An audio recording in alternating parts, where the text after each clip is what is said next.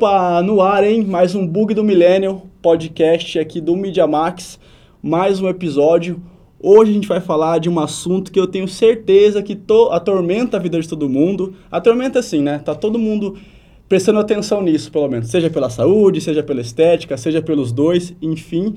É, e para falar sobre esse assunto que é emagrecimento, a gente trouxe talvez uma das melhores referências que nós temos aqui em Campo Grande, que é a doutora Samira Dage, que ela é, é especialista né, em medicina preventiva e social com ênfase no emagrecimento, né, doutora? Exatamente. Obrigado por estar aqui no Bug do Milênio para falar sobre esse assunto de uma forma um pouco mais contraída, viu? Ai, Lucas, eu que agradeço. Uhum. Aliás, eu aproveito para agradecer a todos que estão ao vivo e que vão ver depois Uhum. esse podcast. E é bem aquilo que você traz, né? Quando a gente fala de emagrecimento, eu falo que é um assunto que levanta defunto, De né? fonte de fundo, é verdade. Porque todo mundo, até uma pessoa que tem um peso ideal, consideramos, uhum. considerado assim, se você falar de emagrecimento, acho que ela vai falar, ah, uns 3 quilos a menos eu aceitaria. Então é um assunto bem divertido e sério de ser E abordado. sério, é, realmente. A gente, eu queria justamente fazer a pergunta que ela, ela, ela é simples, mas eu acho que é o- a centralidade de tudo isso. Por que, que é melhor ser magro? Bom, acho que para eu te responder isso, eu vou tentar me aprofundar um Aham. pouquinho na fisiologia médica, mas sem ser algo Sim. chato e técnico, tá? A gordura corporal a gente chama de tecido adiposo, tá? Que é a famosa banha que ninguém Aham. quer ter. A gordura, ela é considerada um órgão endócrino, uma glândula, há muito tempo. Uhum. É, foi, depo- se eu não me engano, em meados de 2009, 2010, que isso passou a ser reforçado, de que a gordura não era só um órgão que estocava energia. Era um órgão que estocava energia, tinha relação com a manutenção da temperatura do nosso corpo, mas ela tinha algo a mais. Por que, é que as pessoas que tinham uma quantidade maior desse órgão tinham predisposição para algumas doenças, Sim. dentre elas as doenças que mais matam no mundo, que, são, que eram na época doenças cardiovasculares e Uhum. ainda é. E começou a se pesquisar o porquê é que esse órgão tinha relação com essas doenças crônicas. Uhum. E aí descobriu-se que essa, esse órgão, o tecido gorduroso, a famosa banha, a gordura branca, é uma glândula produtora de substâncias quase hormonais, que a gente chama de substâncias inflamatórias. E a presença dessas substâncias inflamatórias na corrente sanguínea que estão relacionadas com o desenvolvimento de inúmeras doenças. Hoje a gente sabe que a obesidade ela tem relação com o desenvolvimento de mais de 190 doenças. Ou seja, eu tenho 190 doenças que têm como um fator em comum o excesso de tecido gorduroso, o excesso de banha de gordurinha. Então, por isso que é tão importante emagrecer ou ter uma, com, uma composição corporal, uma quantidade de gordura normal para a idade e para a altura. Porque ter É, isso é excesso legal. de uma substância ou ter excesso de um órgão que produz excessivamente algumas substâncias que são tóxicas para o corpo é ruim. Uhum. Então, por que é que é importante ser magro? E quando eu falo ser magro, a gente não está falando aqui É. sobre padrão de estética corporal. A gente está falando sobre ter uma quantidade normal desse tecido, da Uhum. gordura corporal, uma quantidade normal de gordura no corpo, para que esse, esse excesso de tecido não se torne algo tóxico ao ponto de produzir excesso de substâncias que vão causar prejuízos. Então tem muito mais a ver com uma. Tem um livro que eu li uma vez do. Era um livro que não tem nada a ver com emagrecimento, mas ele é- é- é- era meio de sociologia, assim, do Yuval Harari, que é um historiador. E, no, e, e na introdução do livro, ele fala, assim, que existe muita gente preocupada, tem muita gente preocupada com, com terrorismo no mundo, com várias coisas, ele faz uma analogia, e a gente esquece que existem doenças e coisas no mundo, doenças, a obesidade mata muito mais, te- é- era, uma, era um texto sobre terrorismo, mas ele faz essa analogia, que a obesidade hoje em dia mata muito mais, quádruplo, quíntuplo, nem se compara do que se mata, e é uma coisa que a gente naturalizou, porque a gente tem um modo de viver, né, que, que é do consumo, inclusive para comida, né. A- a- a- é- isso é engraçado, né, que a gente, a gente não sai para, a gente não é instigado só a comprar roupa, carro, não sei o que lá, não sei o que lá. A, a gente é instigado a comprar comida também, a né? consumir também comida, né? Lógico, existe uma indústria alimentícia, É. né? A, existe indú a indústria, a indústria, existe indústrias em cada setor e todas elas têm um fim comum que é crescimento monetário. É. Então, a indústria alimentícia também. Aliás, toda a revolu- revolução que existe hoje na alimentação é, é ocasionada pela indústria alimentícia. Uhum. A gente precisou industrializar, deixar os alimentos mais fáceis para ser produzido, Quantidade ultraprocessados, de gente tem nesse mundo, né, para a gente conseguir produzir muito mais e vender mais, né? E nisso, nesse produzir muito mais e vender mais, a gente perdeu em qualidade alimentar. A gente Uhum. tem alimentos hoje extremamente calóricos, porém pouco nutritivo. Uhum. Que uma confusão também que acontece é no passado as pessoas falavam assim: "Ah, tem que comer para ficar gordinho, porque ficar gordinho é ficar Nossa, saudável", é, né? é um A desrespeito eu na casa da minha avó e... e, comer e não comer. Os mais velhos têm ainda muito isso. Sim. Uma criança, por exemplo, um bebê, né, antes de um ano de vida, que não é gordinho, que não é cheio de dobra, é visto até como uma criança doente, né? Uhum. Imagina, magro, não, não tá mamando direito, não tá se alimentando corretamente.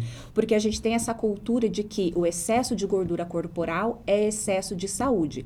E hoje, com o padrão de alimentação que a gente tem, a gente tem pacientes de inúmeras idades com excesso de gordura, porém poucos nutridos. O paciente obeso, ele é desnutrido.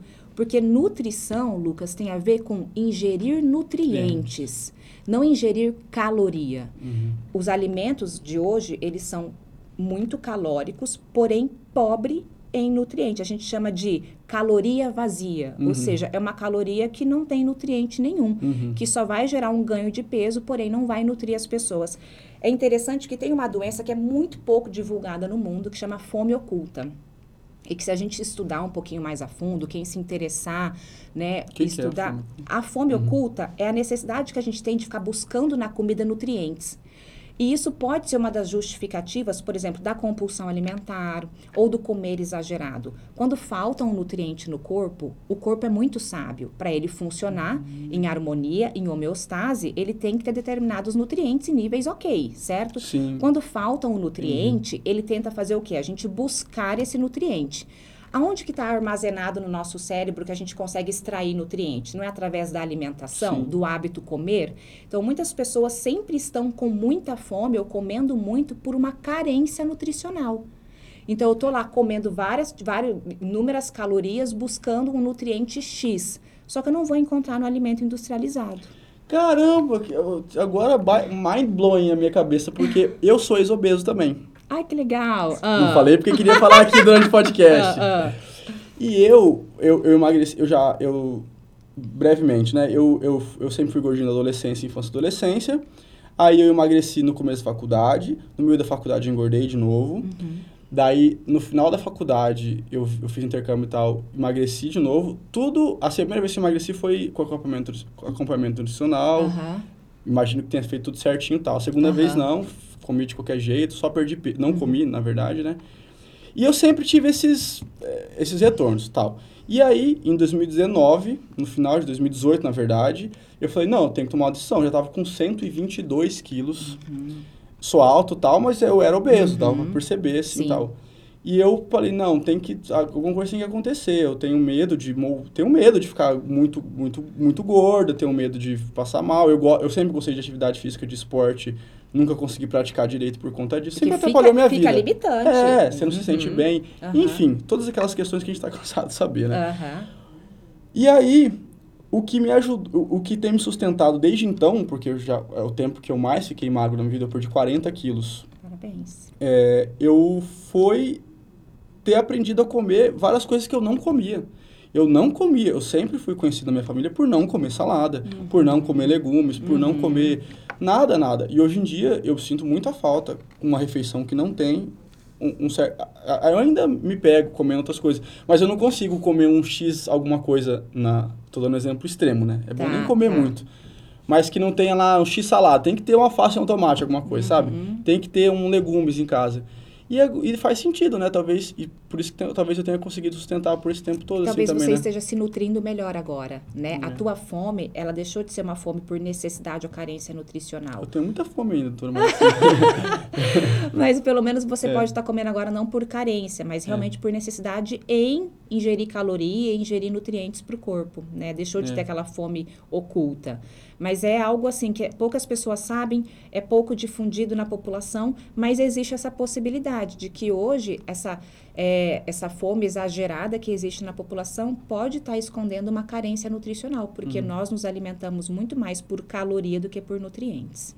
Hoje em dia. Uhum. Pela nossa qualidade alimentar. Uhum. E vou ir além, Lucas, até a nossa qualidade do solo. Então, digamos que É. você coma super bem salada, legumes, verdura, mas Ah. a forma com que isso é, de repente, cozido, a isso, temperatura que é, isso pode inativar algumas Um substâncias. solo desgastado tem menos um nutrientes. né? solo com menos nutriente. Uhum. Então, a, conforme a população vem crescendo e a produção de alimentos tem que aumentar para dar conta da demanda, a gente está tendo que lançar mão de uma alimentação, até mesmo aquela que é plantada, uma alimentação que seja mais rápido de ser produzida. Uhum. E nessa rapidez de ser produzida, de, de plantar, crescer, ser colhida e levado para os mercados, às vezes a gente pode estar, de repente, sugando demais de um solo, ou de repente é, usando agrotóxicos ou substâncias que não são suficientes para deixar aquele alimento é, extrair do solo que é necessário. Uhum. Então, infelizmente, a industrialização, ela poupou muito tempo para nós que hoje precisamos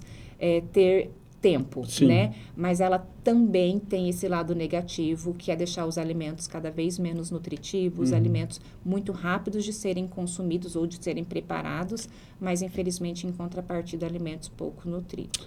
Acho esse é um ponto legal, acho que a gente pode conversar mais sobre ele daqui a pouquinho, mas eu não queria perder o gancho, porque eu falei rapidamente que eu fui obeso e a razão pela qual você se especializou, né, no emagrecimento é Aham. porque você também tem um, na sua, faz parte da sua biografia também essa experiência do Isso. emagrecimento, né? É, é, eu falo para todo mundo que eu tenho experiência teórica, teórica porque eu estudo, né? Mas eu já tive a experiência na prática, na Uhum. minha vida com a obesidade. Eu já fui obesa.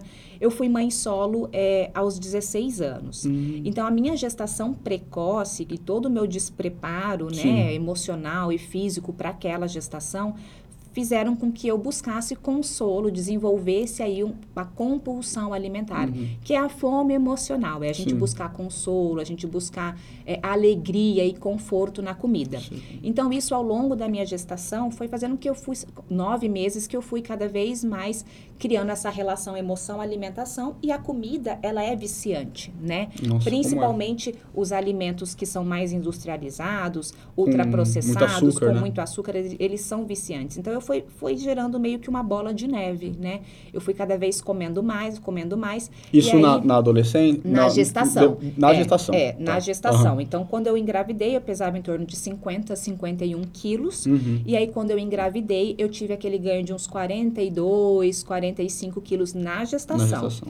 Aí meu filho nasceu, eu tinha 16 anos, e aí naquela época eu tava, eu sofria muita pressão por questão de ser mãe solteira, eu queria muito ter um, é, quebrar um pouco esse estigma de que a, a mãe solteira estragou a vida, né? Sim. De que, Que ela tem não que tem quebrado mesmo, né? perspectiva de É. futuro. Então, com o grande apoio dos meus pais, é, eu continuei estudando e mesmo assim cuidando do meu filho, mas eu não tinha muito tempo para olhar para essa questão física, Uhum. porque até então eu tinha que estudar para passar no Você vestibular. formou é, aqui em Mato Grosso do Sul? Formei aqui em Mato Grosso do Sul. Uhum.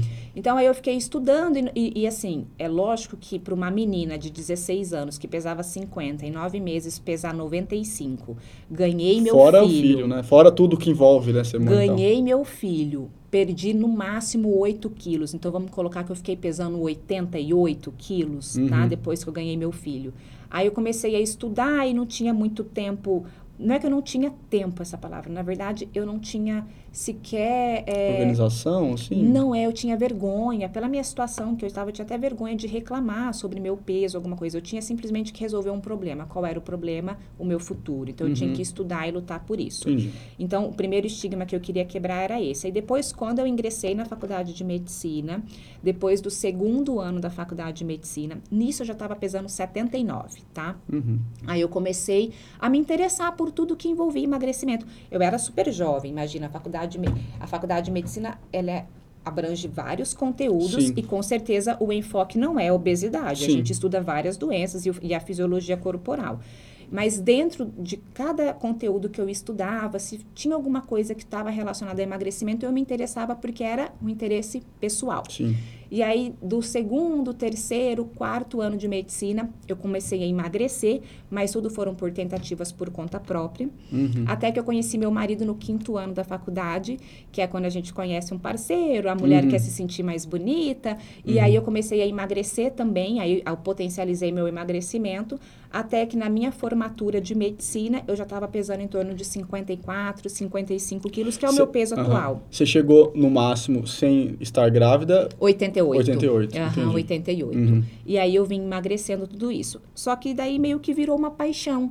Porque eu estudava por uma questão pessoal e eu comecei, pens- eu comecei a imaginar, poxa, quantas mulheres, quantos homens não sofrem o que eu sofri, né? E por que não eu trazer essa paixão também para minha vida profissional, né? E aí eu comecei a atuar nisso. Então, o primeiro curso que eu fiz foi uma pós-graduação de endocrinologia. Uhum. Na medicina, a gente não pode falar que pós-graduação é residência Sim, ou.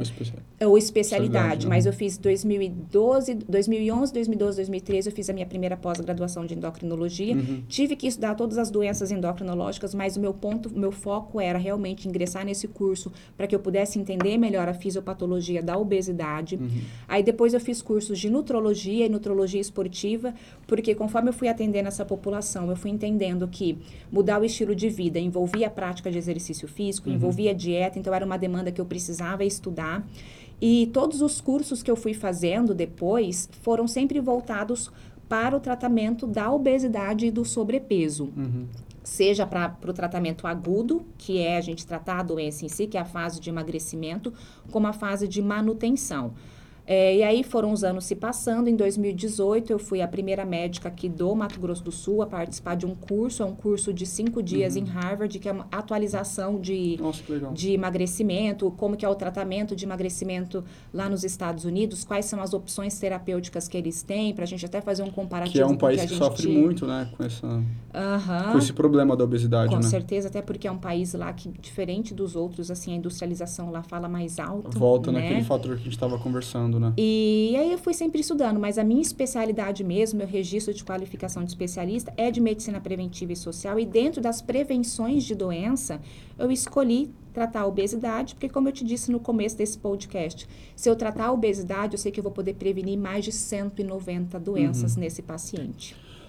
Mas o, o, o paciente que chega obeso no seu consultório, como é, qu- quais são as, as medidas que você toma? O que exatamente? Porque, assim, geralmente, é, e- e- na minha cabeça, antes, a gente não pensava em ir ao médico diretamente. Aham. Às vezes para fazer exames e para ele dizer, ó, você tem essas e Aham. essas alterações, mas era sempre um nutricionista e tudo mais. A Sim. medicina, ela... é, como- quais são as, as, as ações tomadas por você num paciente obeso? Dependendo, É, no caso normal, assim, Essa médio. cultura é super importante da É. gente desmistificar aqui. Não que o nutricionista não tenha um Sim, papel. sim. Aliás, ele tem um papel fundamental. Tanto que Uhum. no meu consultório, na minha equipe multidisciplinar, eu tenho Sim. nutricionista. Ninguém passa em consulta comigo sem passar pela minha, minha nutricionista. Porque é um tratamento falho. Uhum. Só que a gente foi descobrindo ao longo é, desses últimos anos, e isso é recente, sabe, Lucas?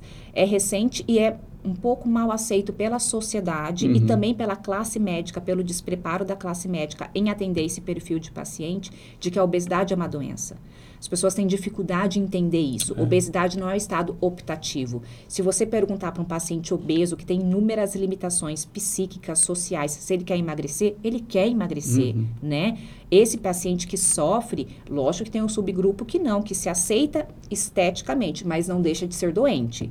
Então, a aceitação estética, ok, não é um problema, mas aquele que não aceita a estética ou que tem limitações físicas e que busca o emagrecimento, a gente tem que deixar claro que a obesidade é uma doença. É uma doença como qualquer outra doença crônica, é uma doença como a hipertensão, que todo mundo trata, prescreve remédio, ninguém tem preconceito com Sim. remédio com antipertensivo. A gente trata diabetes, prescreve um hipoglicemiante ou um antidiabético oral e ninguém tem, tem preconceito com isso. E por que, é que a obesidade também não tem que ser tratada? Porque até então a gente achava que a obesidade era só falta de foco, força e fé. Faça essa dieta que você vai emagrecer. E aí a gente tem esse desastre que é todo mundo engordando, mesmo com tantas dietas disponíveis em qualquer rede ou qualquer internet. Por que será que é tão difícil das pessoas emagrecer se a gente tem a opção de fazer a dieta, se a gente tem o nutricionista? Porque a obesidade, a partir do momento que ela se instala no corpo, que esse tecido gorduroso ele aumenta de tamanho, como eu te falei no começo do podcast, junto com o aumento do volume desse tecido, começa a existir uma inúmeras alterações hormonais e metabólicas que favorece a gente continuar engordando. engordando. Favorece a gente sentir cada vez mais fome e ter mais dificuldade de se distanciar ou se abster da alimentação. Uhum. Então a obesidade, ela precisa ser entendida como uma doença que necessita de tratamento, uhum. ajustes metabólicos e hormonais para que o nutricionista possa prescrever a dieta e aí sim o paciente conseguir emagrecer. Porque se você pegar um paciente com todos os desajustes hormonais e metabólicos dele, um paciente obeso, e só prescrever a dieta, provavelmente a adesão dele e o sucesso no emagrecimento duradouro dele vai ser bem baixo, uhum. tá? Agora, se você pegar o paciente, ajustar o perfil hormonal dele, ajustar questões metabólicas e associar isso à dieta, ele vai responder muito melhor à dieta. Aí entra a parte motivacional. Uhum. Quem quer emagrecer quer ver resultado, né? Conforme a gente vai vendo os resultados, a gente vai se sentindo cada vez mais empolgado e vai emagrecendo, emagrecendo, emagrecendo. Então, é muito importante que todos saibam que a obesidade não é falta de foco, força e fé. A obesidade é uma doença uhum. que merece ser tratada como tal. E é, e é contraditório quem diz isso sobre aceitação, né, de gordinho e tal. Eu sempre, eu sempre achei, eu acho que eu sempre achei que tem muita hipocrisia nesse campo assim, porque ao mesmo tempo que você fica dizendo do conforto da sua magreza que o gordinho tem que se aceitar, é o mesmo que tira sarro, que brinca, que fala, né, e que reforça esse estigma da obesidade, porque a obesidade não é um problema também só, é, é, ela não é só doença física porque ela é uma doença física, ela é uma doença psíquica, psíquica porque existe um estigma em cima dela, né? certeza. né? Uhum. São traumas e traumas, assim, eu sei que porque eu, eu passei minha adolescência sendo obeso, uhum. e eu acho que é uma fase em que você não consegue processar direito as coisas, uhum. que você se retrai muito por conta disso, e isso tem um reflexo muito duradouro na sua personalidade, Sim. no modo como você lida com, com as pessoas. Certeza. Relacionamento amoroso, uhum. tudo isso, né? Tu, como você se vê e tudo mais. E, tipo, as pessoas têm que também têm que é, entender que isso é real, isso é, é a é. cabeça do, da, do obeso, ela é muito complicada, assim, né? Ela é muito frágil, né? Uhum. Em vários aspectos. É, na verdade, é só a gente pensar em qualquer paciente que sofre qualquer estigma, né? Não que a obesidade, a obesidade estou dizendo que é qualquer estigma, mas qualquer estigma que é imposto sobre alguém desde a infância e adolescência, você está criando um trauma, uma ferida, né? E isso, o animal ferido, ele tende a se proteger, ele fica sempre uhum. acuado, não é mais ou menos assim? Sim. É a mesma coisa com um paciente é. que sofre qualquer tipo de estigma, seja pela obesidade ou por outra doença. E não tem uma pessoa. Eu não conheço, é, é difícil falar, né? Mas eu tenho várias pessoas que emagreceram ao meu redor, assim, seja por bariátrica, seja naturalmente, que não, não, não, acham que a vida dela é melhor agora. Não que elas odiassem a vida delas Antes. enquanto gordinhas, uhum. né? Mas esses dias eu estava conversando com um amigo e ele falou assim: cara, mudou minha vida, mudou quem eu sou, mudou o meu modo de, de ser, de minha, minha, minha, minha confiança, tudo, tudo mais, né? A qualidade de vida da pessoa muda, assim, é uma mudança de paradigma real, né? Uhum. Que eu acho que só quem passa meio que sabe, né? É, eu falo que emagrecer não é perder peso na balança, é o reencontro, é. tá? Literalmente é um reencontro ou um encontro de alguém que nunca se conheceu e está se conhecendo. Porque emagrecer, Lucas, não é só fechar a boca, é você trabalhar com capacidades. Porque todo dia você tem que reforçar a sua capacidade de dizer não para uma comida, de dizer não para algo que você gosta muito. E isso gera um empoderamento do caramba, desculpa uhum. a palavra, né? Mas. caramba é uma palavra. As pessoas falam caralho aqui às vezes. Ah, desculpa, não, caramba, pelo amor de Deus, foi caramba. Mas é um processo, na verdade, de, assim, de resgate de habilidade. Porque você tem que desenvolver habilidades, desenvolver capacidades para você conseguir se superar diariamente. Uhum. A gente acabou de falar, né? É, sobre a alimentação. Vamos pensar num caso extremo, tá? Talvez eu nem, talvez eu esteja sendo até indelicada em fazer essa analogia, mas alguém que tem uma dependência ou alguém que goste muito de algo, tá? Então, eu gosto, sou, tenho uma dependência por nicotina, por tabagismo, Sim. tá? Uhum. Mas aí eu trabalho como caixa de mercado que eu fico vendo todo dia na minha frente, aquela caixinha de cigarro. Poxa vida, todo dia você tem que se superar. Todo dia você tem que olhar para aquilo, reforçar o seu desejo interno reforçar a sua capacidade de dizer não e reforçar o desejo de que você quer ir para frente. Então, emagrecer é trabalhar com habilidades psíquicas e emocional. Uhum. Não é só fechar a boca, não é só ir para academia. É muito mais uma briga interna entre eu consigo superar aquilo que eu jamais conseguia superar. É uma briga interna sobre você desenvolver habilidades e capacidades pessoais para você ir além, mesmo o universo sendo é, contra você com, na, é... com essa questão da oferta alimentícia, né? E, e, é, é, uma, é, uma, é uma questão muito também de você...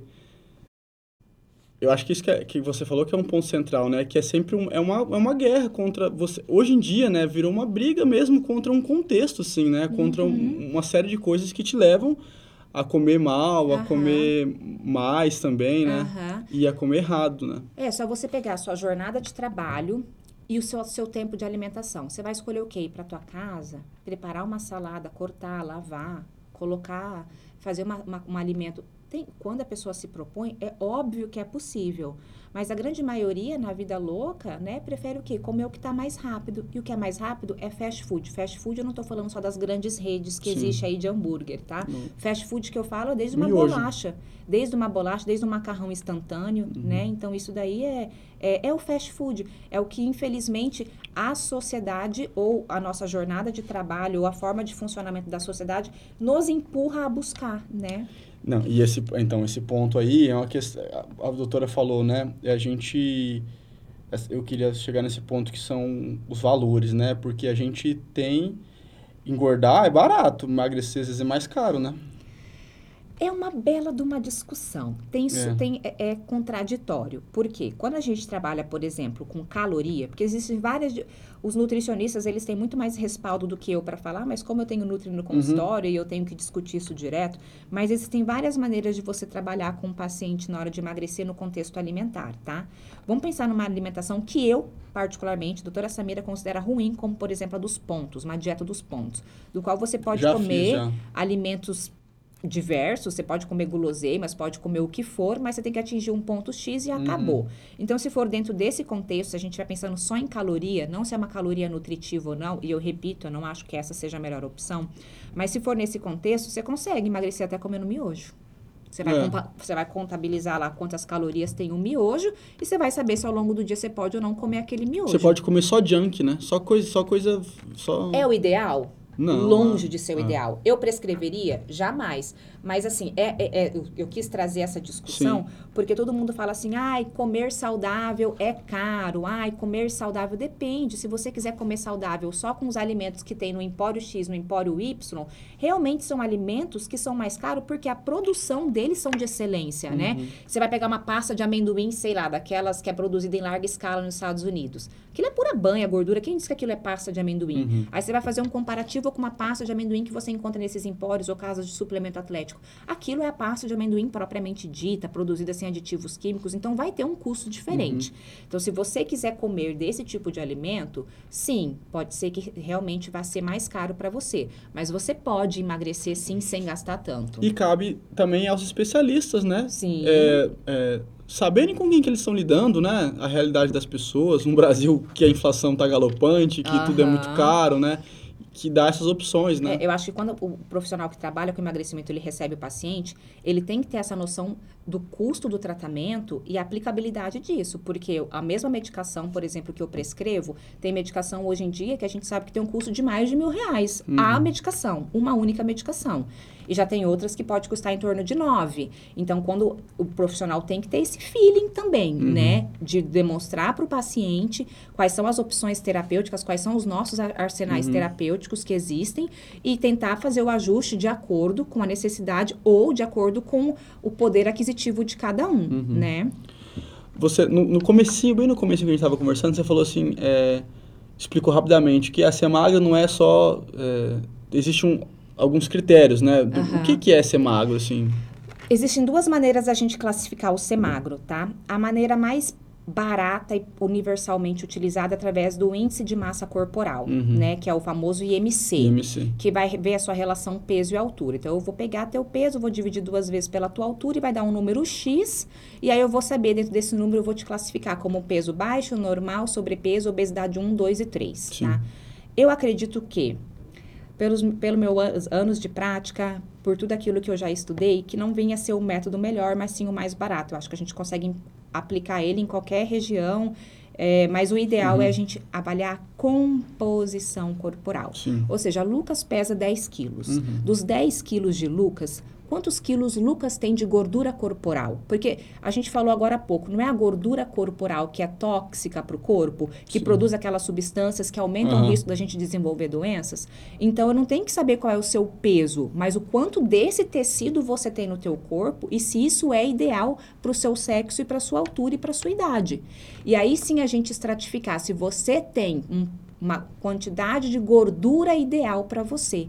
Então, é, é uma maneira mais é, refinada da gente estratificar o risco do paciente em ter doenças crônicas Uhum. pelo excesso de gordura corporal. Porque o peso por si só, ele não vai retratar para mim do que ele é constituído. Você vai subir na balança, você pesa 10 quilos, eu não sei quantos quilos é de gordura, quantos Sim. quilos é de água, quantos quilos é de músculo, eu não sei. Agora, quando você, quando eu faço a análise da sua composição corporal, seja pelo exame que é de escolha, que é chamado DEXA, que pouquíssimos lugares no Brasil tem, porque é um exame muito caro. Tipo, o time do Corinthians tem. Uhum. Então, é um exame muito caro quando a gente avalia pelo DEXA. Ou quando a gente avalia Não pelo, tá funcionando, hein, Corinthians? Tá mal. pelo método pelo método da bioimpedância, que é um método mais Ah, prático da sim. gente ter no consultório, ou até mesmo pelo método das pregas cutâneas. Ultrassom, tem uns que fazem. Tem o ultrassom Já também, que é um esse, método que vem ganhando bastante a popularidade ultimamente. Então, quando a gente consegue ter um método que avalia é, quantidade de gordura, aí eu consigo até dizer para o meu paciente, olha, você precisa perder gordura ou não. Porque quantos E- pacientes terminar. tem excesso de peso, mas o excesso de peso é às custas de excesso de músculo. Dá lá um IMC de É, é. 26, que é sobrepeso. Mas o cara tem lá muito músculo. Aí como é que eu falo pro abençoado? Tem que emagrecer. É injusto, né? Demorei tanto, doutora, pra ficar Para forte. ganhar essa massa, É. anos e anos treinando, suplementando. É. Então, assim, é, é só o IMC, a gente só estratifica se está com sobre, porque é um método barato e aplicável em qualquer, desde o posto de saúde, desde qualquer, se a gente for fazer um multirão, a gente consegue pegar uma trena, ver a altura, ver o peso e estratificar aqui que, ou, e classificar. Mas o perfeito é a avaliação da composição corporal. E, e é verdade os, os riscos da gordura abdominal como sendo a mais? Sem sombra é, de dúvida. Não é só pela questão. Aqui, a, a gente tem dois tipos de gordura. Célula gordurosa branca, tá? Uhum. A gente tem a célula gordurosa branca subcutânea, que é essa gordurinha que quando a gente senta, faz Uhum, dobrinha. uhum. E a gente tem a célula gordurosa branca, que envolve os órgãos, que a gente chama de tecido gorduroso visceral. Quando a gente fala de gordura abdominal, é porque a gente está imaginando que esse paciente tem uma circunferência de abdômen aumentada, elevada, por excesso de gordura que está dentro da barriga dele. Uhum. Não nessa gordurinha molinha que está por fora. Entendi. Que essa gordurinha molinha que está por fora é subcutânea, né? Então, se essa gordurinha mais. Essa que Entendo. esteticamente as Aham. pessoas não gostam. Agora, a gordura que está dentro da cavidade abdominal, muito mais profundo, não está ali atrás da pele, a gente chama de gordura visceral, é que envolve os órgãos. Essa gordura, o potencial inflamatório dela, de produzir aquelas substâncias que são E as tóxicas para o né? corpo, ela é infinitamente maior do que quem tem gordura é, subcutânea. Uhum. Então, às vezes o paciente é aquele paciente que tem um peso normal. Peso e altura, ok. Aí você vai lá, afere a circunferência de abdômen, é um homem, ele tem lá 98 é, centímetros de abdômen, que não é normal. Uhum. Aí a gente faz a bioimpedância. O IMC dele é normal, peso, altura normal, mas ele tem excesso de gordura central, visceral. Eu vou dizer para ele, não, você não precisa perder gordura. Precisa. Uhum. Né? E, a, a- a- respondendo a sua pergunta, sim, a gordura visceral é muito mais inflamatória para o corpo do que a, a gordura subcutânea. Uhum. Não que o excesso da subcutânea também não é ruim, né? Sim. Essa gordurinha, mas o- a gordura visceral É ela tem muito um mais potencial. perigosa. Uhum. Então, um amigo meu que tava falando antes de começar o podcast, ele contou pra mim também que ele emagreceu 12 quilos Hum. em um mês.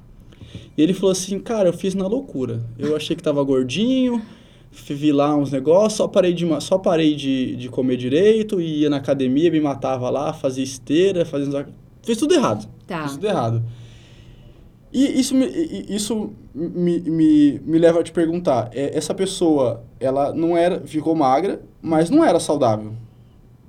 Provavelmente. Lucas, depende met- da metodologia que ele utilizou. E- Então, a, a minha pergunta é: existe o magro que não. exi- então, existe o magro que não é saudável e existe o gordinho saudável? Ai, outro ponto É. que eu adoro discutir. Sempre é polêmico.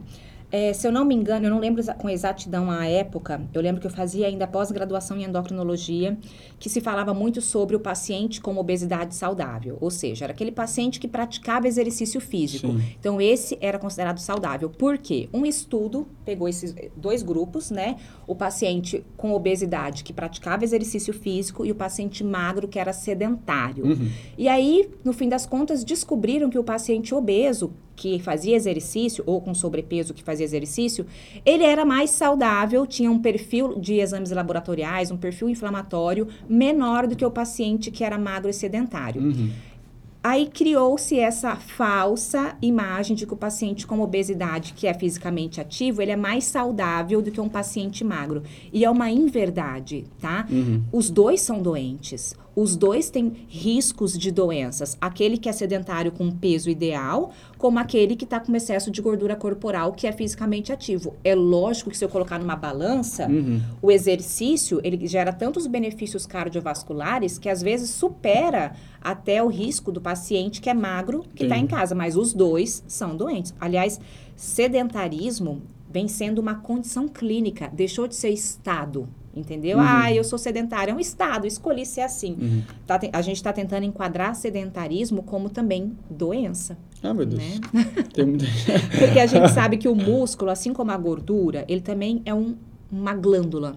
É. Ela não serve só para manter o esqueleto de pé, para fazer todos os nossos movimentos, né? Responsável pela movimentação. Ele serve também como uma glândula que produz substâncias quando estimulado durante o exercício, Sim. que é anti-inflamatório para o corpo. Uhum. Olha que loucura. São substâncias que combatem aquela inflamação que o excesso de gordura traz. Só que tem que ser exercitado. Uhum. Tipo irisina, uma série de substâncias, nomes diferentes aí de algumas Uhum. substâncias, que quando o músculo ele é ativado pelo exercício físico, ele produz. Quando ele não faz exercício, ele não produz isso. Uhum. Por isso que ele fala que é uma glândula opcional. Quando ele é exercitado, ele produz, funciona como glândula. Senão, fica só mesmo com a parte do músculo esquelético. E aí, isso sim, voltando à sua pergunta, é verdade que existe o paciente obeso saudável? Não, não existe um paciente obeso saudável. O paciente obeso, ele pode ter uma aceitação da imagem corporal, ele pode conviver muito bem, não ter limitações físicas, ainda não ter prejuízos claros do excesso de gordura corporal, mas ele não é considerado um paciente saudável. Assim como o paciente magro também não é sedentário, também não é considerado saudável. Como eu disse, a gente está tentando enquadrar sedentarismo como um quadro, como doença, né? E às vezes o sedentarismo também é forçado, né? Às vezes a pessoa é obrigada pelo trabalho dela ficar do- 8, 10 horas sentada, né? Também é uma coisa assim. Aí essa pessoa tem que se forçar em algum momentinho ali da vida dela a fazer Isso. alguma coisa, né? É, eu acho que quando você fala sedentarismo forçado, assim, não é que todo mundo que trabalha na frente do computador, ou todo mundo que trabalha oito horas hoje, sei lá, num call center, né, que todo mundo tem que ficar sentado, isso não quer dizer que ele É não tenha. ninguém trabalha correndo também, né? Ah. Pouquíssimas pessoas. Eu, por exemplo, né, trabalho sentada Eu também também. Mas a gente pode encontrar, sim, um tempo no nosso dia para fazer exercício. Isso é questão de otimização de tempo e organização. Sempre é possível. Só que tem que ser prioridade. O que não é prioridade pra gente, a gente tira. Você que não do trabalha, campo. viu? Você é obrigado a fazer exercício a qualquer, a qualquer momento. O, o negócio da tendência, esses são dizeres populares. Eu não sei se isso, o- qual é o lastro científico disso, mas existem tendências para emagrecer, tendência para engordar? Ah, você fala a questão genética? É. Sim, sim, sim, Predisposição. sim, sim. Predisposição genética. Primeira coisa que é importante a gente entender, todo ser Sempre ouvi da minha. Ah, mas você, eu, eu era um gordinho na minha família, né? Mas eu não sei porque o Lucas é gordinho, na minha família ninguém tem tendência para engordar, todo mundo é magrinho, não sei o que, tem isso. É porque geneticamente falando, existem as alterações que são hereditárias. Eu herdei do meu pai, eu herdei da minha mãe, eu herdei do meu avô. E existe aquilo que é geneticamente predisposto, independente da hereditariedade, independente se eu herdei de alguém. A genética quando a gente fala, ah, eu tenho uma alteração genética, né? A genética, ela pode sim ter uma influência hereditária da família, mas uma pessoa, ela pode nascer com uma mutação genética que ninguém da família tem, mas Ah, ela passou sei. a ter. É o famoso pioneiro. Alguém tem que Pioneiro. começar com essa alteração genética. Azaradíssimo. Então, quando a gente fala de obesidade, primeiro ponto que é importante, existe hereditariedade, existe mutações genéticas hereditárias, sim. Então, eu tenho uma família toda obesa e eu posso herdar, por exemplo, uma alteração de um gene, tipo FTO, que é uma alteração mais comum de um gene, que a- o paciente, ele sempre tem em torno de 6 quilos a mais que a população, tá? Então, isso sim, mas 6 quilos não é justificativa para obesidade, tá Sim. bom? Então, existe o fator Já genético. fica logo avisado É. aí. Já existe essa questão genética hereditária, né? Então eu herdo do meu pai, da minha mãe, da minha família, uma mutação genética que favorece eu comer mais ou eu estocar mais gordura, mas a, a, a, a espécie humana se eu pensar, independente de você ter herdado do teu pai, da tua mãe, independente da hereditariedade, geneticamente, a nossa raça, vamos pensar na gente como Aham, bicho, aham, tá? aham. A espécie humana, ela nasceu para engordar. Uhum. Nós, emagrecer é afisiológico. Medicina afisiológica quer dizer contra a função do corpo. Uhum. É, existe um, um cientista alemão, eu esqueci o nome dele, que ele que criou essa teoria, que chama teoria do gene econômico, que justifica, desde 1860, se eu não me engano, ele lançou essa teoria, que justifica o ganho de peso exponencial na população. Ele começou a estudar por que, é que a galera ficava acumulando gordura. Gordo. Porque se a gente pensar nos nossos ancestrais, o Homo sapiens está na Terra há mais ou menos 200, 300 mil anos, tá? É que a gente, é, o ser humano é imediatista, a gente pensa só nos 200 anos que Aham. passou. Mas vamos pensar no, no Homo sapiens, nós, há 200 mil anos atrás. A gente tinha o mesmo paradigma alimentar que a gente tem hoje, a mesma abundância alimentar que a gente tem hoje? É nem a mesma ideia sobre comer, né? Como é que era para comer antigamente? Pensa Achava 200 mil anos atrás. A gente tinha que sair, a gente tinha que gastar muita caloria, encontrar um alimento, talvez Estocar, conseguir, comer. talvez conseguir caçar, talvez a gente só gastava caloria e nem conseguia o alimento. A gente vivia o quê? De planta, pasto no chão. Quando encontrava uma árvore frutífera, quem diz que a fruta estava madura no pé? Às vezes a gente comia fruta verde mesmo. Então, a evolução da nossa espécie, por muito tempo, ela teve esse embate com o emagrecimento. Muitos de nós morriam por inanição, Não, por inanição. falta de alimento. E a mãe natureza é muito sábia. Então, no processo de seleção natural de qualquer espécie, só sobrevivem os fortes, não é assim? Então, né, a, a nossa espécie só foi sobrevivendo aqueles que, quando encontravam alimento, quando comiam, tinham uma capacidade a mais de estocar esse excesso de caloria em forma de gordura. Uhum. Então, por muitos e muitos anos, a gente foi, a, foi capacitando o nosso sistema de acúmulo de gordura. De comer mais e estocar em forma de gordura para que isso pudesse ser utilizado para os períodos de inanição e estiagem. Então, foram anos e anos e anos a gente aprimorando isso. Ensinando o corpo que quando a gente comesse tinha que ser estocado. Quando a gente estivesse passando fome, tinha que ser utilizado isso. E aí, de repente, nos últimos 300 anos, É, muda a- totalmente o paradigma alimentar. E o que, que são 300 anos em comparação a Aham. 300 mil É uma anos? história inteira de. Então, a gente- Ainda mais. É uma história que vem a, a ante- a- antecede, né? Porque são os mamíferos, são todos. Sim, é, então é. a gente tem hoje um metabolismo extremamente favorável para o acúmulo de gordura, porque a gente funciona como os nossos ancestrais, como o Homo sapiens de 200 mil anos atrás. Lógico, alguma evolução a gente teve, mas basicamente a gente funciona dessa Uhum. maneira. É só a gente parar para pensar agora ne- nessa trágica guerra que está tendo, né? Lá na Ucrânia, que as pessoas estão ficando 20, 30 dias sem alimento. O que está mantendo essas pessoas vivas? É o estoque gorduroso Uhum. né? Essas pessoas elas estão vivendo o paradigma alimentar lá do passado, esperando passar alguma coisa ali, alguém jogar um alimento para comer. Então a, a mãe natureza foi selecionando aqueles que tinham uma capacidade mais aguçada de estocar gordura e hoje nós somos filhos, netos tataranetos ou tataranetos de bons acumuladores de gordura.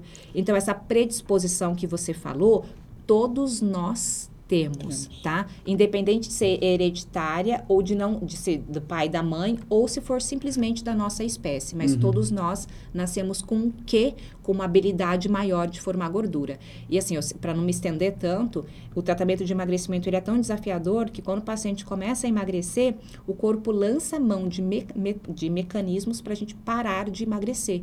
Porque o corpo pensa, Deus me livre, Lucas está emagrecendo, usando os nossos estoques gordurosos. Ele pode vir a morrer, porque emagrecer, segundo a história da, da humanidade, ou é doença ou é inanição que nos aproxima da morte. Uhum. É, já ouvi falar muito isso. Vo- Você come de 3 em 3 horas? Não, Não. não, não. Isso Te- entra nesse contexto, né? É. De- é porque como assim a minha linha é bem focada pro emagrecimento, eu não acho que comer de três em três horas seja uma solução para o emagrecimento.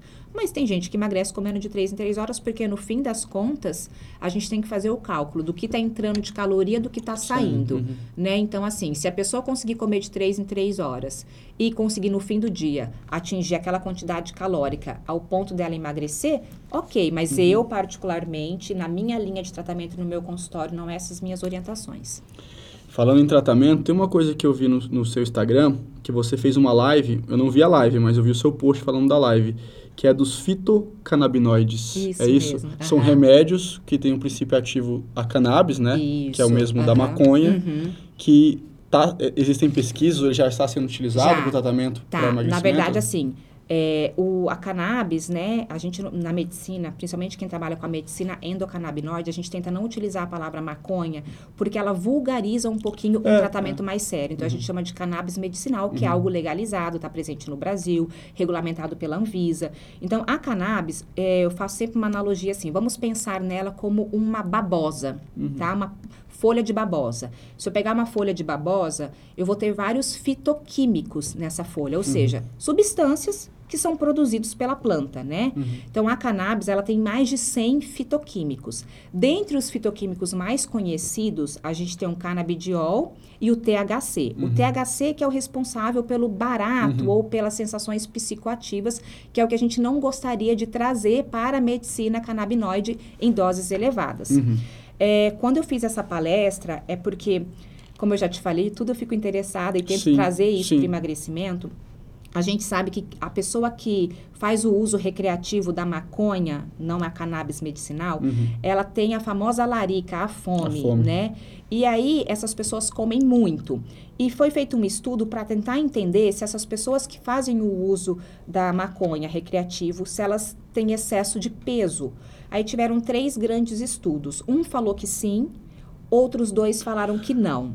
E aí começaram a pesquisar por que é que essas pessoas então não tinham ganho de peso, né? É, porque será que existe al- algum fitoquímico na folha da cannabis que possa de repente auxiliar? E aí foi- descobriram o THCV, que é um tipo de fitoquímico que ele é capaz de reduzir a fome, diferente do THC que dá a larica. Sim. Existe esse THC, porém com V no final. Uhum. Então, esse THCV, ele inibe a fome. Dentre os fitoquímicos que existem, o canabidiol, ele também diminui a fome. Então, a gente tem dentro de uma planta, dentro de uma folha, mais de 100 fitoquímicos, alguns com capacidade de aumentar a fome e alguns com capacidade de reduzir a fome. O que a gente tem que fazer é filtrar, extrair só aquele fitoquímico que a gente quer para para poder prescrever para o paciente. Hoje, no Brasil e no mundo, nós não temos o THCV isolado, que é essa medicação que seria um futuro promissor para o tratamento É uma linha muito inicial. de- Sim, na verdade a gente tem uma, um, eu- não sei se é Canadá ou se é nos Estados Unidos, um único laboratório que está conseguindo extrair o THCV de uma planta isolado, sem THC, sem canabidiol, sem qualquer outro fitoquímico, para utilizar para emagrecimento. E a gente tem só um estudo populacional em pessoas, não é em animais, tá? Uhum. E esse estudo, ele, é, ele demonstrou que 61% das pessoas que utilizaram esse tipo de óleo que não está disponível para venda Uhum. emagreceram. Entendi. Então seria mais um aliado né, Uhum. no tratamento. Porque também a- a- o tratamento da obesidade, às vezes as pessoas assustam, mas como a obesidade ela é multifatorial, ou seja, a gente tem fator comportamental, a gente tem fator psíquico, a gente tem fator hormonal, a gente tem fatores. é, inúmeros fatores, a gente nunca vai conseguir, com uma única medicação, abranger todos esses fatores. Então, se a pessoa tem fome emocional, a gente tem que tratar a ansiedade, a ansiedade ou a depressão é. dessa pessoa. É. Se essa pessoa tem, de repente, um distúrbio, um distúrbio hormonal, excesso de insulina ou pouquíssima testosterona, a gente tem que tratar essa pessoa também para melhorar uhum. metabolicamente ela. É, se é um obeso que desenvolveu hipotiroidismo, a gente precisa fazer esses ajustes. Então, assim, nunca vai existir num tratamento para obesidade uma medicação única que vai conseguir abranger todos os uhum. fatores que levam a doença a desenvolver e continuar em, numa progressão contínua. Você, é, eu, eu fiquei viciado uma época no Quilos Mortais, que é aquele programa da Discovery. Só não vale dizer que você assistia comendo, né? Porque eu tenho um amigo, um grande amigo que ele senta para assistir comendo, né? Mas ainda bem que ele, é, ele não... Em algum momento eu posso ter comido assistindo. em algum momento eu estava comendo. Mas, Mas e aí, não era, não era não era o que me fazia assistir, não. Eu não ah. tinha essa pira. Ah. E aí, eu, é porque no, no eu, eu, vendo vários, porque eu ia lá no, no, no canalzinho da, do Now, não era nem na hora que passava, eu ah. ia para assistir. Eu tenho um fator comum em todos, porque é um nível de obesidade já gigantesco, né? Não, que é... eram os traumas. Todos tinham passado. Assim, eu não me lembro de um caso em que a pessoa só engordou porque quis, porque uhum. era descuidado. Aquele nível, todos tinham passado por traumas gravíssimos. Tinha gente tinha sido abusada, pais que abandonaram, pais uhum. drogados, coisas pesadíssimas, Sim. assim.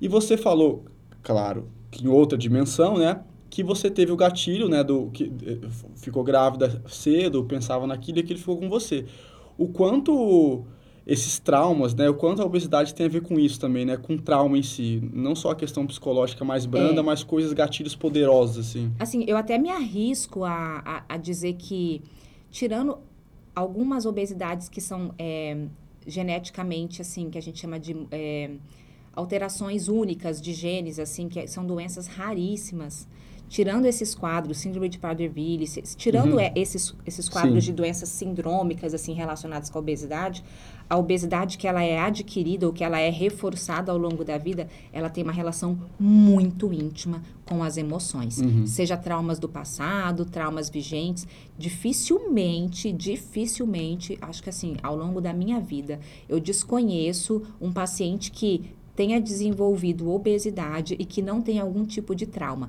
E os traumas são diversos, né? Eu uhum. tenho paciente que realmente desenvolveu obesidade porque foi abusado. Uhum. Eu tenho paciente que desenvolveu obesidade porque tem uma relação muito tóxica é, dentro de casa com o cônjuge, uhum. mulher ou homem. Eu tenho paciente, de repente, que perdeu o pai ou que perdeu a mãe, depois disso passou a ter um ganho de peso.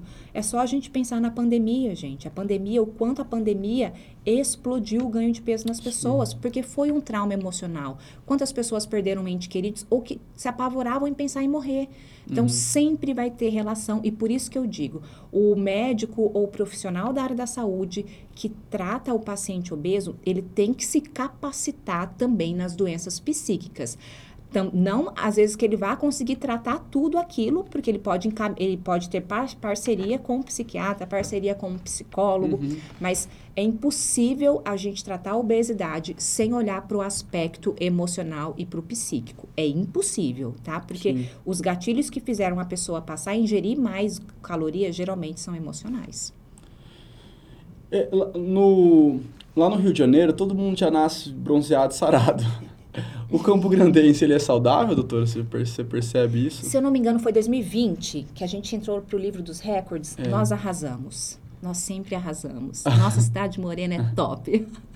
Nós ficamos como a capital com maior índice de obesidade. É, a gente. Né? Che... Nós chegamos lá. Sempre estamos alto nisso. sempre, é. sempre. A gente tem que se destacar de alguma maneira. É. Brincadeiras à parte, vamos falar sério. Na, o Campo Grandense, infelizmente agora, nos últimos cinco anos, que veio chegando essa leva fitness aqui. Porque você falou do Rio de Janeiro, Rio de Janeiro. É, brincadeira. É, é o pessoal é, é, nasce sarado, mas é porque o ambiente favorece isso. As pessoas estão sendo sempre expondo o corpo na praia, uhum. né? Né? Tem lugar para praticar também. Sim, e lá assim, é, é cultura. Não é tipo assim, ah, eu vou fazer exercício. Ah, para, não existe isso. Lá é cultural, é sair do trabalho Uhum. e fazer exercício, é correr na orla. Então, é da cultura do carioca Uhum. ser fisicamente ativo. Até a pessoa que não tá na melhor forma possível, quando você vai pro Rio de Janeiro, que você fica olhando a orla, tem o cara sarado correndo, tem um cara com sobrepeso correndo, É. tem um cara com uma obesidade leve correndo. Porque, assim, é da cultura do carioca. Uhum. E aqui em Campo Grande, a gente está agora com vários incentivos. Então, por exemplo, achei incrível. Eu não sei qual foi o prefeito que deu início a isso, mas fechar todos os domingos Ah, a, a Afonso Pena para que a gente pudesse ser fisicamente ativo. A É, iniciativa do parque, na verdade, é do governo do estado, né? Perdão, É, então não é, sei sim. qual foi o Foi governador lá. que teve essa iniciativa brilhante de Sim, muito instituir verdade. Eu isso. sempre vou lá. Uhum. Porque, querendo ou não, desperta nas pessoas a necessidade de sair de casa, pelo menos, Uhum. né? E o sair de casa já é sair de um ambiente obesogênico. Porque aonde que está a comida na nossa vida? É na casa. Uhum. Então, a casa é um ambiente obesogênico, né? Assim como o trabalho Obesogênico? sentado- É, é, É o o nome quê? que a gente fala dos ambientes. Então, a gente vive num ambiente O, obesogênico. o Mediamax é obesogênico, doutora. Vou te falar a verdade. Vamos fazer Você aqui. passa uma manhã aqui nesse, nessa redação desse Mediamax aqui e ficam pedindo salgadinho, todo, Ah.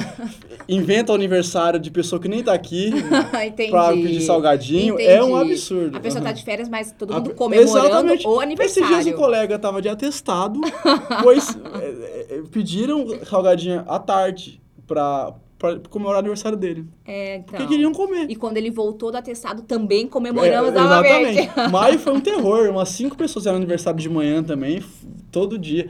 Obe obesogênico, eu vou usar sempre É, agora. você fala, isso aqui é um ambiente obesoge- obesogênico. Obesogênico, Ah. exatamente. Mas toda vez que a gente vai instituindo, às vezes, pequenas mudanças, a gente vai mudando esse paradigma de um ambiente obesogênico. Então, eu, eu acredito que com a implantação dessa vida mais fitness, até mesmo com o número de academias que abriu, né? A disponibilidade. Antigamente o pessoal falava assim, ah, eu não posso fazer academia porque a academia fecha às 7, 8 da noite. Hoje a gente tem academia 24 horas, É. a gente tem academia que abre sábado e domingo.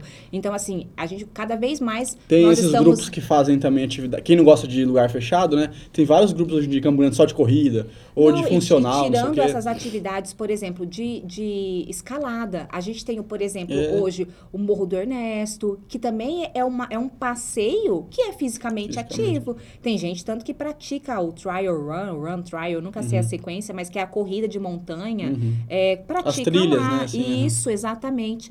Então, acredito que a gente está caminhando cada vez mais para que Campo Grande seja fisicamente ativo, é, porque o mundo fitness, aliás, mais uma vez a gente vai falar sobre a industrialização. A indústria fitness também vem crescendo junto com a indústria alimentícia, né? Então a gente vem ganhando também espaço nisso e, e eu prefiro ser refém da indústria fitness do que ser refém da indústria é, obesogênica, né? Obesogênica. Pessoal, obesogênico. Vocês agora prestem atenção nos ambientes obesogênicos que vocês frequentam, viu? E digo mais, tem até umas, umas dicas assim que eu. Ah, eu esqueci o nome do rapaz. Que ele dava umas dicas incríveis no trabalho, por exemplo, quem trabalha com computador. Ele fez assim, quem. Baseado nesse estudo que ele, que ele fez esse projeto, que era assim: o que, que era mais prático ou o que emagrecia mais? Fazer alguns exercícios quatro vezes ao dia, tipo cinco minutos, estou trabalhando. Aham. Parei, tenho que fazer 20 agachamentos e andar de lá até aqui, andar de lá até Aham. aqui. Então, fazer isso ou fazer essa mesma quantidade de tempo de exercício na academia. Uhum. Para emagrecimento, a gente não está falando de shape, de hipertrofia, Sim, de sim, sim, sim. Para emagrecimento, fazer exercício pontuais em pequenas quantidades ao longo do dia foi superior Olha. a gente fazer uma hora só. Né? Então, Botar todo esse desculpa. jornalista colega na redação, a- botar um alarme Do aqui nada, no, no, bota o alarme, todo mundo ali agachando, Flexão, agachando, agachamento, né? aham. Fazendo avanço, Fazer que é o passinho, né? Eu trabalhei numa redação que tinha, mas era laboral, assim, né? Era uma Ah. coisa só para, de preventivo e tal. E já tinha um monte de gente travada, assim. eu Eita, pessoas- Lelê. É, só comida que engorda? Bebida também engorda? Só o que a gente come, ou só- tudo que a gente ingere, não, né? tudo que a gente ingere, seja líquido, seja sólido, seja pastoso, ingeriu, pode mudar. É porque, Aliás, tem a- gente que, é porque tem gente que, ah, não, eu como bem e tal. Só o que eu faço é tomar uma cervejinha ali todo dia, não é sei o quê. caloria do mesmo jeito, né? Independente de ser líquida, de ser sólida, é caloria entrando, né? Tá sendo computada ali pelo nosso cérebro, pra gente ter um termostato do que tá entrando, do que tá saindo, tá sendo computada ali como Uhum. E também é positivo. zero nutriente, né? Também é. é nutriente. também é zero nutriente. O, um assunto que, assim, não sei se foge muito da sua especialidade, mas eu acho que tem essa relação, que são as cirurgias, né? As intervenções cirúrgicas, ba- bariátricas e tal. Uhum. É, o quão... é, te- é, eu não sei dizer, nunca vi pesquisa sobre isso, mas todo mundo fala, ah, ficou banalizado hoje em dia. Tem gente que não precisa e faz. Isso é uma realidade ou não é bem Lógico assim? que é, né? O que, que não é banalizado hoje em dia? Não que não existam profissionais extremamente sérios, não que a cirurgia não seja extremamente importante, não seja uma opção terapêutica que tem eficiência, tem eficácia, tá? Uhum. Mas tudo hoje no mundo é banalizado, né? Toda profissão tem suas banalizações, mas isso não quer dizer que tudo é seja isso, seja banalizado. Existe sim aplicação, existe sim uma importância muito grande do tratamento cirúrgico para a obesidade. A gente sabe que tem alguns pacientes que depois que desenvolve a obesidade num nível que fica até difícil para a gente começar o tratamento. O tra- é, tem um professor que chama Bruno Halper, ele mesmo fala que é a- o tratamento para para obesidade, o tratamento cirúrgico para obesidade, que vocês chamam de cirurgia bariátrica, né? Ele não é a última escolha. Não é mesmo. Em Uhum. alguns casos, quando o paciente tem muita limitação, principalmente limitação articular, músculo esquelética, a gente indica a cirurgia bariátrica para que a gente consiga tirar esse paciente de um quadro gravíssimo e depois associar o tratamento clínico medicamentoso para ele continuar emagrecendo. Porque uma coisa não exime a outra, uma coisa não substitui a outra, Uhum. entendeu? É são dois juntos unidos Você já para o atendeu emagrecimento. pessoas que fizeram bariátrica e engordaram de novo?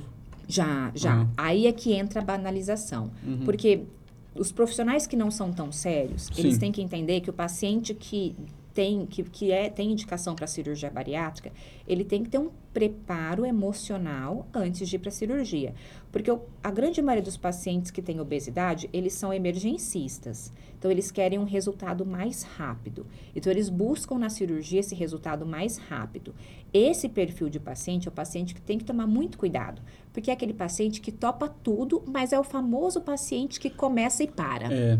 Então, ah, eu, eu quero fazer cirurgia bariátrica, eu vou até engordar para eu poder me enquadrar aqui no IMCX. É verdade, tem Para eu poder fazer isso. Esse é o paciente que o profissional, o, o cirurgião, ele Deixa eu fazer que aquilo que esse- não tem que fazer pra... é, ele tem que ter esse feeling de pensar, peraí, esse paciente, ele provavelmente vai ter um resultado a curto prazo, porque ele não está, totalmente consciente Uhum. e maduro do que é um emagrecimento, que envolve uma mudança no estilo de vida. Tanto é que o doutor lá do dos mortais, na- na- é, ele... é, Ele nos- primeiro é, fala, é. se você quer emagrecer, você tem que, se você quer fazer a cirurgia, você tem que ter mérito. Uhum. E o seu mérito é perder 10% do seu volume corporal É. total. Aí você pode vir aqui fazer a cirurgia. E ele recusa, tem vários que ele Vários. não... é. Porque também não adianta a gente querer tratar o tamanho do estômago sem tratar o comportamento do paciente. Depois, com o tempo, é aquele paciente que vai voltar a engordar. Mas essa é a questão, né? Tem quem faça isso, né? Infelizmente Infelizmente, é. tem. Assim como na sua profissão, É, não, também sim, tem claro, quem, gente claro. que faça alguma coisa que é antiético, Uhum. né? Então, o mundo, o mundo que é regido pelo capitalismo, tem pessoas que se sujeitam a várias coisas para ter um ganho, né? Eu não estou generalizando, Uhum. mas eu, a, a o tratamento cirúrgico para obesidade, ele é muito importante. Ele é um excelente aliado. A gente não tem nenhuma medicação hoje, vai ser lançada provavelmente nos Estados Unidos o ano que vem uma medicação que tenha o mesmo resultado dos primeiros três meses do tratamento cirúrgico para obesidade, que é uma medicação que conseguiu reduzir 22,5% do peso corporal total nos Mas primeiros Ela inibe a meses. fome? Através Ah, da tá. redução da fome e de um ajuste de insulina e de alguns outros hormônios que também favorecem o emagrecimento. tá? É Uhum. um parente das injeçõezinhas para diabetes que o pessoal utiliza hoje para emagrecer, tá? Que é a Entendi. semaglutida e a liraglutida, que a gente tem como referência.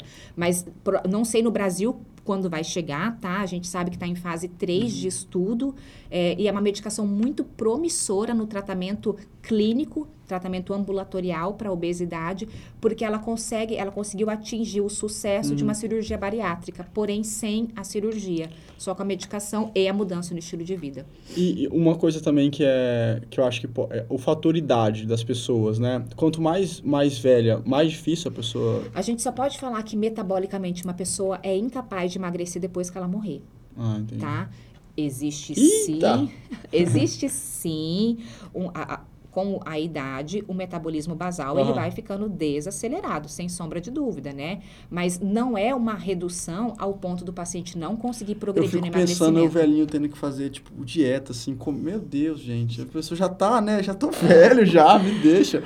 Mas é importante É. para a qualidade da vida da pessoa, né? Para aquele fim de vida ela ter uma qualidade, né? Se ela tá precisando emagrecer porque alguma justificativa tem por isso, né? Ou se ela precisa não engordar também, né? É, pode ser também. Mas metabolicamente todos nós somos aptos a emagrecer, independente da nossa idade. Mas a velocidade na perda de peso pode ser que seja menor nos pacientes idosos, porque sim, todo funcionamento corporal com a senectude, com o envelhecimento, tende a ficar mais lento, inclusive o metabolismo. Doutora, só pra... A gente já tá... Nosso tempinho já tá acabando, mas tem uma questão que eu fiquei pensando, assim, durante a nossa conversa, que eu vi que você tem muita sensibilidade em relação a isso, que é o quão sensível realmente e, e o quão é, pode ser meio é, delicado fazer, faz, desempenhar o papel que você desempenha num, num contexto que você falou, você em algum momento trouxe o exemplo da Ucrânia, né? De que lá hoje em dia tem pessoas que estão passando por uma situação de não ter o que comer. E assim nós temos, mesmo em ambiente guerras mais extensas, guerras civis que se arrastam durante anos, ou locais de extrema pobreza, Aham. em que a fome é uma questão é, histórica, né? E que lida com essas pessoas. E a gente está vivendo, hum, claro que é um, é, a gente é resultado da nossa história, do Brasil, num ambiente em que a gente está brigando, inclusive, para emagrecer, né? Então tem que ter muita sensibilidade para dizer para as pessoas, olha, é, em- te- é, emagrecimento, em- é, a obesidade é uma doença, emagrecer é importante, mas também tem que entender que a gente vive num mundo que existem outras situações, né, que, que meio que, que vão Contradiz. contradizem isso que a gente faz da vida, né? Aham. É, eu acho que isso é mais uma questão de conscientização pessoal, Uhum. sabe? Assim, eu, eu, não- eu pelo menos... Sim, pessoal, É, eu pelo né? menos não levo para o consultório em si é- essa comparação, Uhum. sabe? De que, ai, você está com excesso de peso enquanto tem gente morrendo de fome. É, mas tem gente que pensa assim, né? Por isso que eu acho que essa é uma É, questão eu importante. não levo para o Aham. consultório, até porque são contextos totalmente diferentes, né? Como você mesmo citou, aqui a nossa realidade é abundância alimentar. Uhum. Se aqui a nossa realidade fosse privação alimentar, a gente teria que abordar de outra maneira. Uhum. Então, eu acho totalmente deselegante a gente tentar usar esse tipo de comparação, até porque o contexto é totalmente diferente, né? Mas o, o que eu posso falar para você e usar esse finalzinho aí de, de tempo aqui da live é que é, o profissional que trata o paciente portador de obesidade, ele tem que ter sensibilidade e principalmente empatia. Uhum. O meu tempo de atendimento, a minha primeira consulta dura uma hora e meia. Eu Uhum. não abro mão disso. Eu não, minha agenda, ela é fechada. Eu, não- Uhum. eu dificilmente atendo primeira consulta. Eu só atendo primeira consulta quando eu dou alta para algum paciente. Uhum.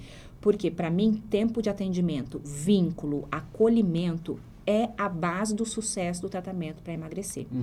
O paciente que chega no consultório com obesidade, ele chega cheio de estigmas. Uhum. Então, pra- até para eu conseguir entrar na vida dele, entender ele, eu tenho que vencer várias barreiras. E de que maneira que a gente vence isso? Através da fala terapêutica, através da conversa, Uhum. através do vínculo.